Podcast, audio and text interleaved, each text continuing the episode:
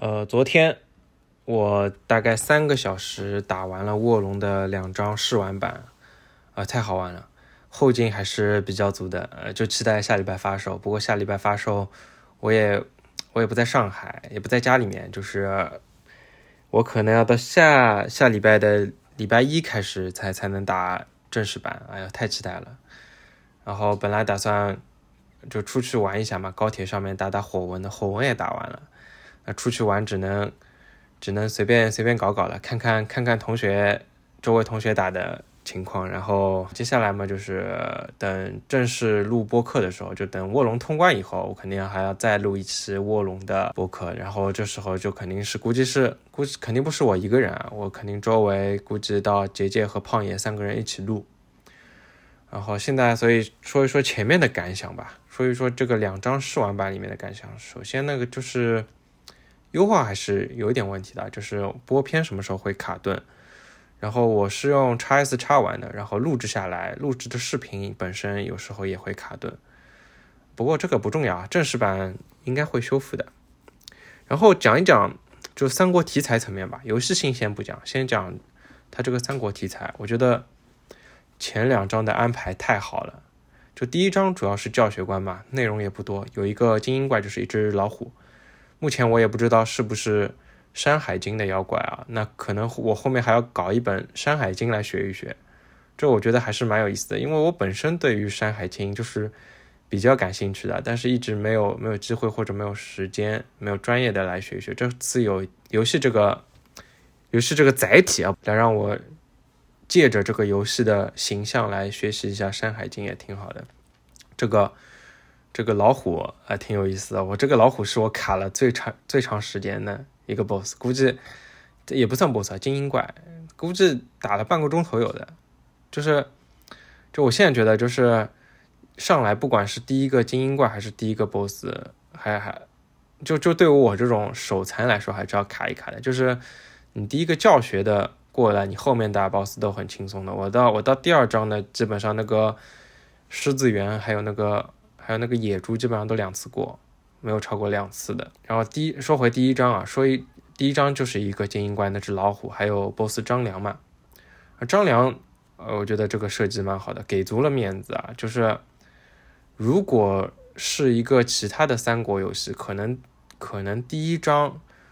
张良、张角、张宝这三兄弟黄金贼三个三个将领就一章里面全部干掉了。但是这个张良还有一个二阶段变身的设定，还吃这个什么仙丹，就是反正戏码给足，播片都有好几段，播片就有三段大概，还就就搞得像搞得像很多很多游戏，就是中后期的 BOSS 都没有这种待遇，他上来。第一个 boss，第一个最菜的教学 boss 就就已经这样了，我觉得都是给足了戏份，给足了戏份，非常满意，非常满意。然后张张良最后还引出了麒麟的设定，就是中国几个神兽的设定啊，太喜欢了，太喜欢了。然后张良。如果如果玩家没有先打老虎，先打试玩，先玩先打到张良这边，那肯定就是张良肯定就是整个试玩版最难的 BOSS，他肯定比后面的两两个两个狮子园还有野猪难啊。先打张良的话，肯定要学习一段时间的画境的，他刚开始血还是比较厚的。二阶段虽然攻击力高，但是他的血没有那么厚，基本上两个画境就就然后再剧情杀嘛。如果先打张良，那肯定要叫一声张老师的。对于一些这那个操作不是很好的玩家来说啊，那操作好的肯定就是上上来很很快就理解画境这个机制的话，那很快就会打掉了。然后说说回剧情啊，第一章还有一个蒙眼少年，对吧？蒙眼少年就是谈到蒙眼，很多玩家会想到吕蒙，但是吕蒙肯定不会出现在这个黄金之乱的时期，所以我猜测啊，这是是一个。原创角色，主角被被打下去了以后，这个蒙眼少年还还说话，我不能让你轻易那么早死嘛，所以蒙眼少年应该也没有那么容易死啊，这应该还算是这个卧龙这个 IP 里面算应该算比较重要的这个角色。然后还有突然出现那个老头子，包括那个片头的出现的这个老头子，有可能是原创角色。然后就我在想会不会是董卓，但是董卓应该没有那么骁勇善战啊，直接一登场直接把人给秒了。应该也不会，但是董卓追逐这种这种奇怪的法术，这种仙丹妙药的形象，倒是蛮符合这种古代的这种帝王的这种感觉。那个第一章几个几个主要的角色了，啊，我觉得这个安排还是非常好的。如果不管这个老头子是不是董卓啊，那肯定肯定应该是起码是卧龙这这一座里面比较中后期的 BOSS，那肯定要打的嘛，应该是中后期的 BOSS。然后到了第二章呢，就是流程稍微长了一点，剧情也更加精彩了。就赵云登场客串，人物刻画也不错，就是这种忠肝义胆的形象全部刻画出来了。上来就，然后那个说的话也是的，就是心胸很宽广的，就是他他本身就是在三国里面就是武力值就是天花板的一个级别嘛。但是他看到主人公，他就说啊，从未见过如此。那个骁勇善战的人，大概是这句话。那个具体的台词我忘记了，就是说明他这个心胸非常的宽广，就英雄惜英雄的那种感觉。其实他肯定是肯定是三国里面武力天花板啊。而张宝张宝的出现也给足面子了，然后就看上去那种压迫感，上来就把那种那种阴险狡诈的那种感觉啊，然后上来就把那个女人摔下来，还招了一个那么大的 boss，对不对？就是。张宝出现也给足了面子，感觉这个剧情的安排，你想前两章整个第二章连张宝就见了一面，打都没有打，那么我哪怕第三章、第四章全部打，就一张打一个张宝，一张打一个张角，对吧？那整个黄金之乱我起码要用四章的时间，那么时间实际上可能实际玩起来可能还会更长，就比如说我如果打黄金之乱都要用五六张，黄金之乱。怎么说呢？后面还有接下来打董卓，董卓有华雄，然后有吕布，还要打董卓，那有可能就就十张出头了。然后董卓打掉，还要继续打吕布，对吧？因为董卓打掉了，吕布还要自己自己成做老大，自己做老大再打。那吕布不是不是三四张就打得完的啦？与吕布这个这个流程长了，他他吕布刚刚成诸侯的时候，手下也是。兵多将广，对吧？然后在当中再填充这种《山海经》的角色，有可能打完吕布已经已经到本作的这个后期了。吕布后面那那先打哪个就不不不清楚了，对吧？有可能先打袁术这种的，袁绍这种的也有可能，对吧？总之，我觉得我觉得在卧龙这一座、苍天陨落这一座的本体是很难打到曹操那边的。有可能就稍微露个面，也很难打到江东那边。刚开始江东那边戏份还很少嘛，顶多顶多孙策、孙坚这种的露个面什么的，倒是有可能的。然后说回第二章啊，说回第二章，两个 BOSS 肯定是《山海经》的角色，一个是狮子猿，一个是野猪，对吧？这个都是客串一下，填填充一下游戏时间。相信这个这两个 BOSS 后面是没有。什么登场的机会的，对吧？哦，对了，前面 前面说漏了一句话，就张宝碰到赵云啊，张宝为什么说他戏份很足呢？因为他在实际三国里面，他碰到赵云可能就一枪就秒掉了，但是他这里面绝对是给足面子啊，然后还还引出了那个红巾，对吧？那个那个女的应该是叫红巾，红巾肯定是原创角色，这个铁的原创角色。根据人王二的关卡的体量，因为我没有玩过人王二，所以我百度了一下。人王本体一共是六章，每章是三个关卡，那么相当于就是十八章。那么我们就先预估卧龙有二十章，那起码苍天陨落这一座啊，不可能把整个三国三国的进度都打完的，可能到群雄割据的时代，对吧？然后从制票这个 DLC 的名字也能看出来，制票有三弹，然后名字都已经有了，分别是这个逐鹿中原、称霸江东。和风起金乡，逐鹿中原肯定就是随便找个前期的人物就结束了，对吧？就随便拉一个前期的人物当做这个 DLC 的 BOSS。称霸江东就可能就是孙策或者孙坚那一代的故事的穿插一下，随便穿插一下。然后风起金乡有可能是荆州早期的故事，啊，基本上都是前期的故事。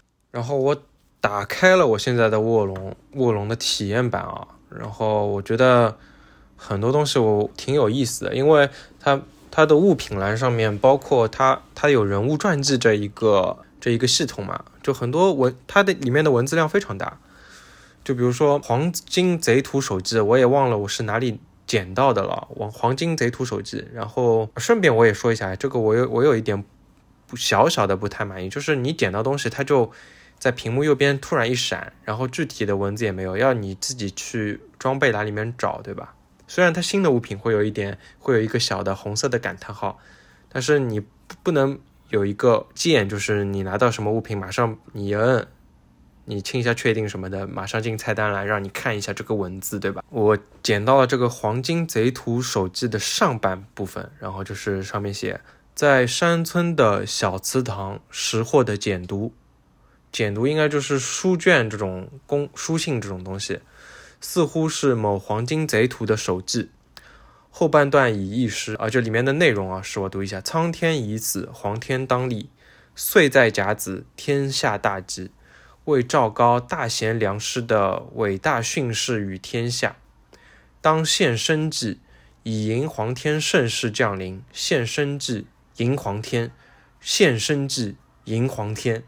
最后还重复一下，大贤良师应该就是张角，就是黄巾黄巾军的领袖张角。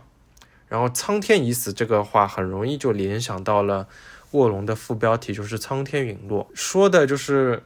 如果把卧龙的野心想的再大一点，苍天陨落会不会就是苍天已死？然后整个卧龙的第一座都围绕着黄巾军，或者说黄巾黄巾军占了巨大的篇幅，但是很难很难这样，这样的话内容量又太少了，而且预告片里面是出现过吕布的，吕布肯定是黄巾军之后的事情了，对吧？这个这个可能性比较小。然后我们继续看一下接下来的一点一点内容啊！我现在等于开着游戏，我把人物传记看一下。首先是红巾，红巾就是第二章最后出现的那个女孩子。然后红巾出生字皆不详，隐居于天柱山之方仙道道士集团天柱派的门人。天柱派啊，张宝把他抓到，把他扔下来的时候，也说他是天柱派的人。那天柱派这种门派，肯定也是卧龙里面的一方势力吧？仙道道士肯定和炼丹有关，对吧？然后我继续读，通过艰苦的修行，能够感应妖魔和丹药所造成的气之紊乱。平日里，他遵从师命，在潜心修行的同时游历各地，增长见闻，因此对时事和诸侯的动向了如指掌。红巾性格开朗、沉着冷静，他擅长使用奇术疗伤、治疗伤患，却不善舞刀弄枪，对武艺高强的将士心怀敬仰。那么可以预想到，红巾接下来会作为一个让玩家可以了解一下奇术，一方面它可以帮你治疗，然后有可能也会呃引出一点治疗的奇术，或者说。呃，或者说丹药，或者说妖魔的弱点之类的东西，肯定是玩对玩家对于了解这个世界观有帮助的，对吧？那么具体的肯定要到我们后面一章，后面一章，因为第一章在我们身边的是蒙眼少年，第二章是赵云嘛，第三章肯定在我们身边作为一个红巾，作为一个指导来来待在我们身边，对吧？红巾基本上就这样。让我们看一下那个看一下那个门眼少年的介绍，门眼少年，身世沉迷的少年。独自生活在徐州琅琊国的一个小山村中，琅琊国就想到《琅琊榜》，不过我没看过《琅琊榜》啊，不知道它这具体的有没有什么文化上面的联系。然后他逃离遭战火波及的故乡，来到这个偏远的山村，虽无亲无故，但与村民相处融洽。他心系动荡的乱世，过着勤耕雨读的日子。有着与其年龄不相符的沉着和沉稳和睿智，处事不惊，尽量不使动粗，但也会为了自卫而拿起武器啊。没有很详细的介绍他为什么和那个护符有什么关联啊，反正就就介绍了一下他的这个角色的性格方面的问题，然后出生的背景，然后和这个麒麟相关的东西都没有写啊。第一章出现就秒人的那个黑衣道士，呃，我读一下他的这个来历啊。黑衣道士为来路不明的道士，虽已年近百岁啊，年近百岁那肯定和董卓就肯定不是董卓啊。之前猜猜想呢就已经打自己脸了，对吧？然后凭借丹药的效力，这个字怎么读？延氏命脉啊，就当做是延氏命脉吧。这个字我不认识啊。善使邪气之术，与其他使用善道奇术的道士全然不同。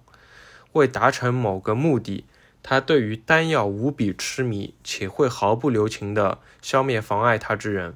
另外，他还会利用人与人之间的情谊，化身成他人的模样。对于他人的死亡和妖魔化毫不在意，为达目的不择手段。这一段首先就解释了为什么，呃，这个道士出场的时候先变成了卧龙的样子，对吧？然后就把那个门门眼少年干掉了，因为他可以化成他人的模样，说明他后面的出场肯定还有很多挑拨的这种戏份在。然后他对于他和他人和死亡和妖魔化毫不在意，说明他。有可能也是让很多角色，包括张良这样的角色妖魔化的罪魁祸首，就把仙丹给他们，告诉他们啊，这样这样会变强，巴拉巴拉，就各种各种猜测，对吧？至少是本作的这种关键人物，肯定也是又牵扯到了道士的道士的这一个集团，因为它上面写与其他使用善道奇术的道士全然不同嘛，然后又。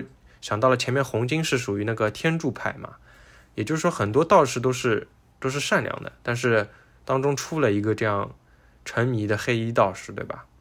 就牵扯到了除了三国这一条线，山海经这一条线，对吧？现在又多了道士，就是道士这一条线，就各牵扯到各个门派这种东西嘛。他因为有天柱派，肯定有别的门派嘛。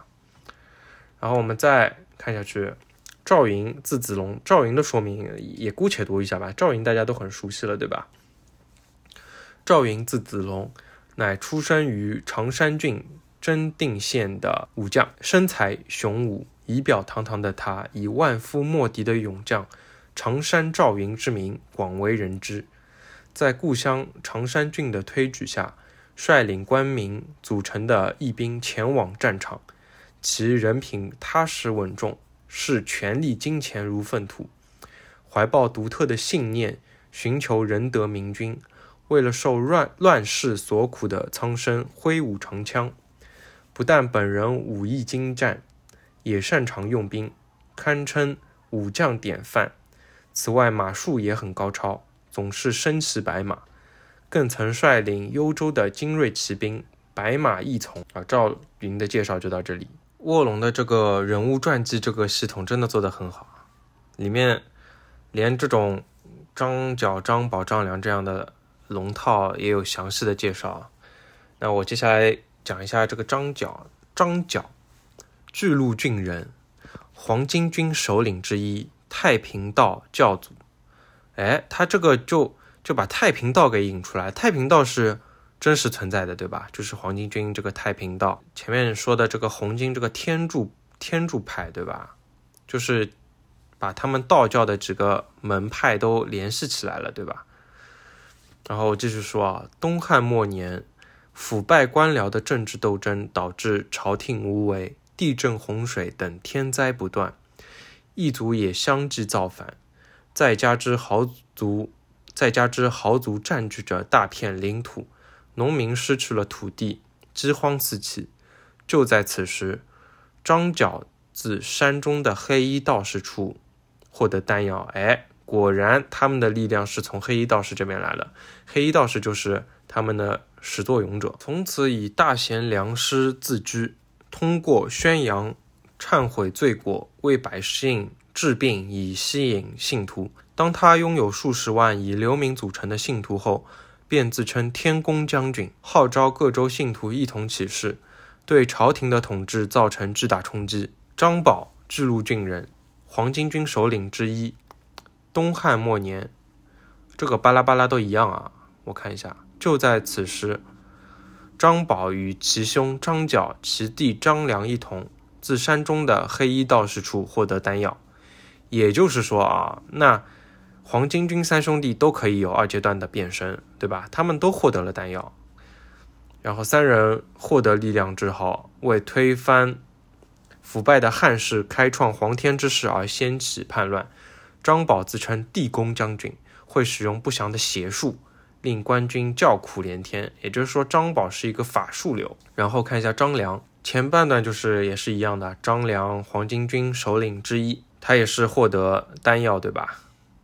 然后张良自称人工将军，曾于张角不在时率信徒抵抗官军。这就是黄巾军三个三个将领的介绍。然后我再读一下他的神兽以及《山海经》的一些怪兽啊。首先，神兽目前前两章出现的只有麒麟，对吧？神兽麒麟被视为所有带着毛皮的生物之王，其身形似鹿、牛及马。从这个卧龙里面是麒麟的图图像也是的啊，它它是长发，然后鹿角，像像狮子的头，有有尖锐的牙齿，身形像马。像那种龙皮龙皮的感觉，就身上是没有毛的，但是有就是有头发，有长的头发，有有蹄子，有四四只蹄子。然后鹿是鹿的特征在鹿角上，牛的特征我好像没有怎么看出来。然后我继续读啊，在五行中属土行，据传其会在君主行仁政时现身，且与且曾与孔子诞生时现身，被。故被视作祥瑞，神格在周至汉代与龙比肩。此外，人们也会以“灵儿”一词来赞美才华出众、前途光明的孩子。这个特别有意思啊，就就把很多中国的这种传统习俗都都用上来了。很多我像我们这一代的人，我们都不知道“灵”，因为很多人的名字会会带“灵”嘛，就是我们这种九零后，很多人名字会带“灵”，但是。到我们这代已经不不太了解这个“灵”的含义在这儿，取这个名字的含义在这儿。但是这边倒倒告诉我了，赞美才华出众、前途光明的孩子，这比比中国人更懂中国文化，对吧？这个我很内疚啊。然后我继续读啊，然后百怪图鉴，我打完第二章，现在我出现了六个百怪图鉴，出现了六个。当然，我第二章应该是有一个精英怪，我还没打，因为我有一个地方旗子跳下去，我看到里面有怪，但是我没有绕过去，就有可能是七个啊。就打完第二章是七个，然后我现在出现的是妖丹行尸、妖丹兵卒、妖丹将帅，前面三个肯定是那个就是凑凑小怪的嘛，这个我三个我就不读了，反正都是看名字看得出来是因为肯定这种。把把凡人吃了这种实验失败的丹药变成的怪，对吧？然后兵卒们就稍微强一点，将帅们就更加强一点，对吧？然后主要读后面三个，一个是唱鬼，就惆怅的怅，妖魔鬼怪的鬼。唱鬼就是我们第一章出现那个老虎。那我读一下唱鬼的介绍啊，就是唱鬼是外观同时具备人与虎之特征的妖魔，这头是头和爪子，尾巴是虎，对吧？但是人又是人形的。可以站着的，对吧？在打的时候看的不是很仔细啊，然后在在这个图鉴里面，这个图片里面就可以看到，在在他的脖子的地方有一个有一个像人脸一样的眼睛是红的，对不对？人的亡灵就长成了长成长着一个老虎头。我读一下啊，唱鬼是外观同时具备人与虎之特征的妖魔，又称虎唱。在中国的传说中，人被虎咬死就会化为受虎控制的亡灵。并称此种亡灵为唱鬼。据说唱鬼是虎的手下，会引诱人作为老虎的食物，也会拆除猎人为了猎虎而设的陷阱。这就是比喻帮恶人为恶的成语“为虎作伥”的由来。哦哟，这一下子文化层面又拉高了，这个把把中国的成语都都联系起来了，对吧？这个太有意思了，这太有意思了，我都不了解这方面。啊，继续读啊！另一方面，也有唱鬼附身在老虎身上，与其合而为一，化身妖魔袭击人的说法啊！太屌了，太屌了！百度了一下，这个唱鬼啊，竟然不是《山海经》的典故。我百度了一下，它它是出自清代《聊斋志异》所记载的故事。那这个卧龙这个涉及到的面就太广了，就。就中国元素涉及到了，还涉及到《聊斋》啊，《聊斋》又是一个很大的体量，对吧？啊，那我们这个这个就先不展开，我们接下接下来继续看一看第二章出现的第一个 BOSS 朱燕，就是那个狮子园，对吧？我来读一下百怪图鉴》里面的朱厌啊，朱厌是形似大型猿猴的妖魔，《山海经》的《西山经》中有记载朱厌的相关叙述。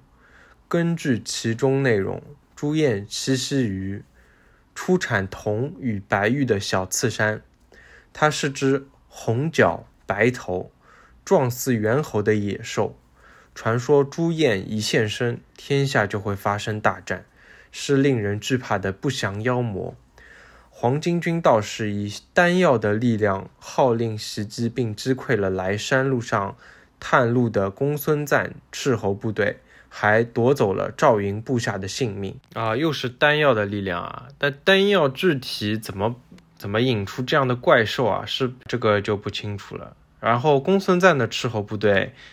在游戏里面，这里面也提到了赵云就是来来救公孙瓒的部队的，对吧？这个后面有可能还会啊碰到公孙瓒，然后公孙瓒嘛又是又会又能引出袁绍，对吧？因为公孙瓒是最后被袁绍给打败的，这后面可以继续继续关注一下。然后我们看第二关最后的 BOSS，第二关中张宝。放出来的那只巨大的野猪名字叫风息，这个字不太看到啊，我查了一下是风息，这个息字很难很很很少见，对吧？风息，风息是外观有如巨大山猪的妖魔，它是一头象征着暴虐与贪欲的凶恶魔兽，曾在中国神话中登场。这里我又百度了一下这个风息啊，它竟然也不是《山海经》当中的鬼怪。也就是说，前两章出现的三个鬼怪——老虎、猴子和野猪，只有只有猴子，只有狮子猿啊，这是《山海经》中的野兽，对吧？另外两只，而且而且风息也不是《聊斋志异》的，它在《楚辞天问》里面出现过，在《淮南子》中出现过。也就是说，它这个中国元素的采用啊，已经不局限于我们最知名的两部妖魔鬼怪的。著作就是《山海经》和《聊斋志异》，甚至在这两部作品之外都有都有涉猎。那这个中国从古到今的这个妖魔鬼怪的数量就太庞大了，对吧？中国上下五千年，这不是别的国家的元素能能比的了，对吧？不管是哪一部都可以，甚至都可以单独拿出来做一部游戏，对吧？那这个卧龙的野心太大了。就我我查到这里啊，我就觉得，哪怕卧龙第一部。吕布后面就就露了个面，哪怕第一部全是黄金之乱，以他的体量，说不定也做得下来。这个太可怕了，太可怕了。然后我继续读啊，风息总是处于饥饿状态，一现身就会捣毁所有田地，咬死来不及逃跑的家畜和人。地宫将军张宝将他饲养在东山的刑场，平时关在牢固的牢笼里。当反抗黄巾军的人被拉到刑场后，就会放他出来攻击反抗者，由风息杀死反抗黄巾军的人，似乎也兼备了献祭仪式的意味，向他们信奉的神太一献上活祭品。这里又引出了太一啊，我记得有一个武器就叫太一什么棒的，对吧？我看一下，翻译一下，太一楚棒，对吧？然后说完里面登场的目前登场的角色和。妖妖怪啊，然后我再说一下，它这个它这个装备的系统，目前已经出场的那个武器就已已经有，就我自己捡到的啊，已经有铁剑、白棒棒，应该读白棒棒啊。这个当中这个棒是一个多音字，它可以念棒、背、背，然后跑，有四个读音，然后。然后我百度了一下这个白棒棒，我就读白棒棒了，因为白棒是大棒子的意思。然后它后面又跟了根棒，可能是文化之间翻译来翻译去，就就就日本人觉得这个这个东西叫白棒，然后又是个棒子，就叫白棒棒，可有可能是这样的。然后白棒棒，白棒的意思就是大棒子，就粗的粗的棒子。然后双双猴戟就是两两把两把戟，太一楚棒，大杆刀。然后楚棒，它因为太一是黄巾军的神嘛，就前面提到了太一楚棒，也就是说还有别的楚棒，对吧？所以光是前两章出现的武器就已经有五种了，还不包括我没捡到的。就毛姑姑这个武器，这个游戏的武器有可能会出现，有可能会上二十种。然后在在防治方面也也每种都有不同的样式，对吧？光是黄巾军的就我就捡到了黄金兵卒和黄金豪杰套装，对吧？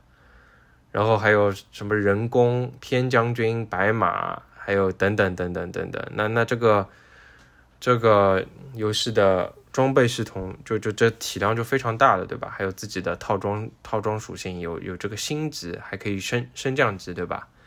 那这个中国文化上上上面使用的东西就非非常非常足了，对吧？然后在在读条的时候，有时候它还会显示中国一些文化背景的元素，就比如说我我截到了一个，啊就是就泰山郡东山的文化，就东山位于泰山的东南方。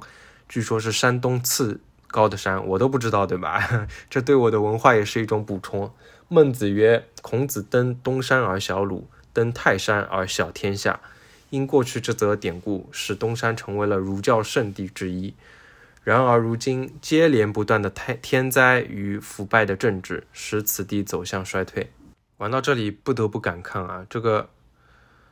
外国人对我们中国的文化比我们中国自己做的也到位，这种画质，对吧？这种地图设计，啊，说到地图设计，要聊一句了，就是我觉得这座地图设计，这个首先它是一个立体的设计，你很多房子可以跳上去，然后它它有一个插旗的设定，就每一关你在右上角看得到我插几个大旗，插几个小旗，然后插。插完旗，我对于我这个士气的下限是可以抬高的。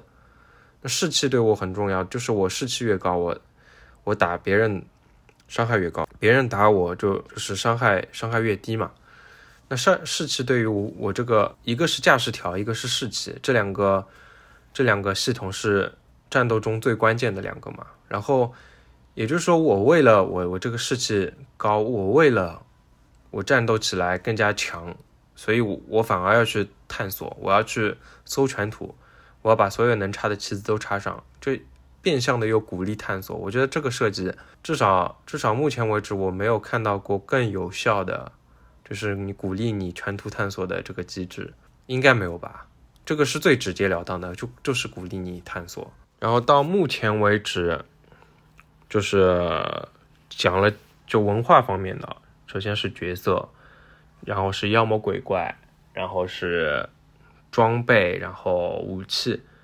这文化层面呢，我觉得我我已经是打满分了。这部作品我是打满分了。接下来我就讲讲战斗系统。战斗系统，我我现在包括我身边几个通玩试玩版的朋友，就是一致的认为，就是目前画境，画境作为画境这个机制有点太强了，就是。你你平砍基本上没有什么伤害，你全是要靠化境来输出。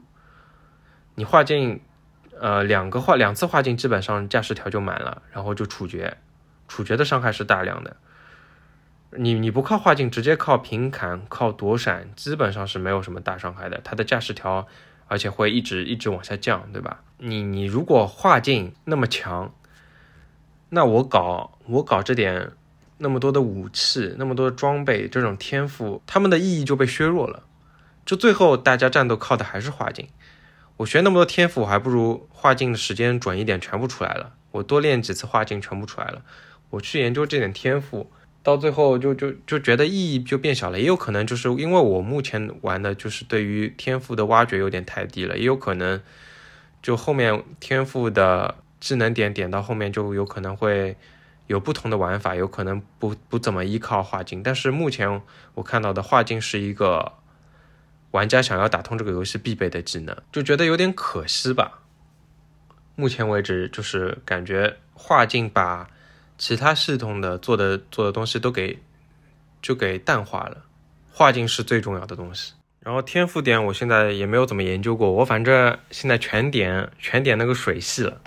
因为水系就基础能力也会涨嘛，就是涨那个血量、攻击力也会涨，然后它的它的就是特别的属性就是不太容易被敌人发现，然后技能有一个有一个像冰球一样的扔过去，就是可以方便引怪。然后其他几个系的技能我还没有怎么研究过，反正这个我不太擅长研究这个东西，我还擅长硬硬砍这种。然后画面上来说，我觉得这个战斗战斗这个演出实在太棒了，就就动作很帅，就就处决就忍杀对吧？就特别帅，然后然后画境画境的动作也很棒。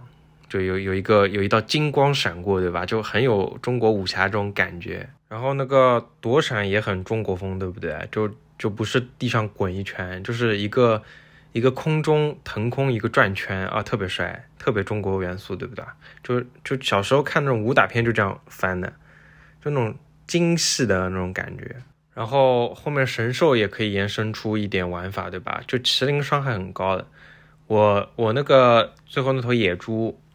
风息就是大概处决了两次，然后就直接放一个放一个麒麟的大招秒了。因为我我上来第一次的时候，我先放了一个麒麟的大招，然后最后被被野猪秒了。然后第二次的时候，我就我就先先把它打到打到最后小半管血，然后直接放一个麒麟给秒了。神兽的伤害真真的太高了。呃，大概就这样吧，大概就聊一聊这么多。总之就是结论就是我我太期待了这个，太期待了，文化方面绝对没得说，战斗系统，哪怕哪怕就维持现在这样，我也非常想玩。我我甚至说，我昨天通完了体验版，我甚至想今天再通一遍。后来想想还是先把感受先先先说下来，先先说出来，不然我到时候就忘记了。因为接下来接下来我还要抽空写写那个火纹 engage。的东西，我现在等于卧龙是提前插着插了进来，大概就是这样，总是太期待。然后我最期待的还是，如果如果曹操那边的武将也可以作为友方，不要就就一味的就是曹操都是妖魔化，就是曹操都是坏人这种的。我我还是更加欣赏欣赏曹操曹操那边很多很多武将，我都我都很喜欢。夏侯惇、典韦这样武将，我真的都很喜欢啊。那大概就这样吧。